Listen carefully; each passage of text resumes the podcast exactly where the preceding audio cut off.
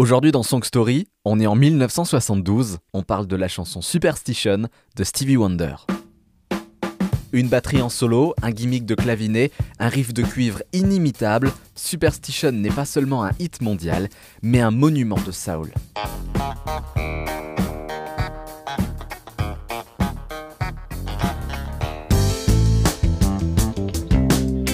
Ce n'est pas bien du tout d'être superstitieux. Voilà en substance le message délivré par Stevie Wonder en ce 24 octobre 1972.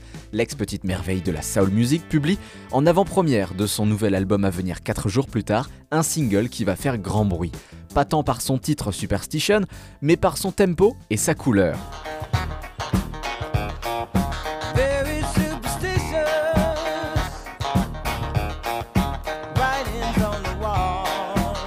La chanson est introduite par un riff de clavier aussi acrobatique que percutant. La chanson, pourtant zébrée par la section de cuivre habituelle de la Motown, réussit un parfait crossover entre blues et rock, ce qui lui permet de trôner dans tous les charts. Quelques décennies plus tard, Superstition reste le titre le plus mondialement connu et immédiatement reconnaissable d'A Wonder, qui en a pourtant pondu bien d'autres, et pas uniquement grâce à un coup de chance.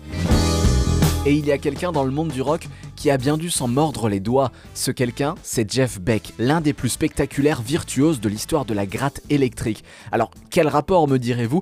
Eh bien, c'est à lui qu'était destinée la chanson. Mieux, c'est à lui qu'on en doit la genèse. À l'époque, en 1972 donc, notre maestro british évadé des Yardbirds se cherche un peu. À ce moment-là, son Jeff Beck Group, qui comprend des petits débutants comme par exemple Rod Stewart ou encore Ron Wood, a connu un parcours assez mouvementé. Malgré deux albums au succès relatif, quelques semaines avant le premier festival de Woodstock, Stewart et Wood ont démissionné, privant sans doute Beck d'une reconnaissance mondiale. Reformé avec quelques musiciens bas de gamme, le Jeff Beck Group ne vaut pas mieux. Il a envie de changer de registre, il a fait le tour du blues rock et il a envie de s'attaquer au jazz. Beck est fan de Stevie et il l'a fait savoir à deux techniciens avec qui il travaille parfois.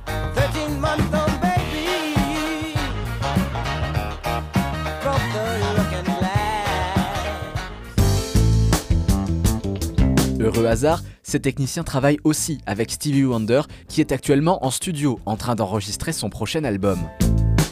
En plein travail donc, Stevie Wonder accepte de recevoir Jeff Beck qui lui demande l'autorisation de reprendre l'une de ses chansons, sauf que Wonder préfère lui proposer un marché. Beck jouera de la guitare sur l'album et en échange, Stevie lui offrira une chanson inédite, une chanson dont ils enregistrent même la première démo ensemble.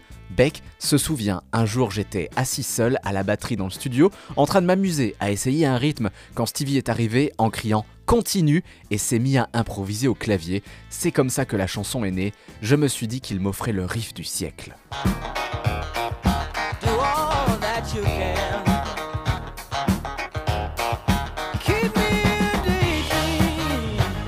C'est un beau cadeau, en effet, sauf que Beck, qui a l'intention d'enregistrer le morceau avec son nouveau trio, tarde à le faire. Entre-temps, Berry Gordy, le patron de la Motown, a flairé le tube et presse Stevie de sortir la chanson. Ce dernier hésite, puis accepte. La chanson égrène les clichés de la superstition. Chat noir, vendredi 13, miroir brisé, 7 ans de malheur et j'en passe. Des clichés qu'un autre Stevie, nommé Ray s'amusera à illustrer dans le clip de sa reprise de la chanson en 1986, 4 ans avant de disparaître dans un accident d'hélicoptère. Comme chacun sait, être superstitieux, ça porte malheur.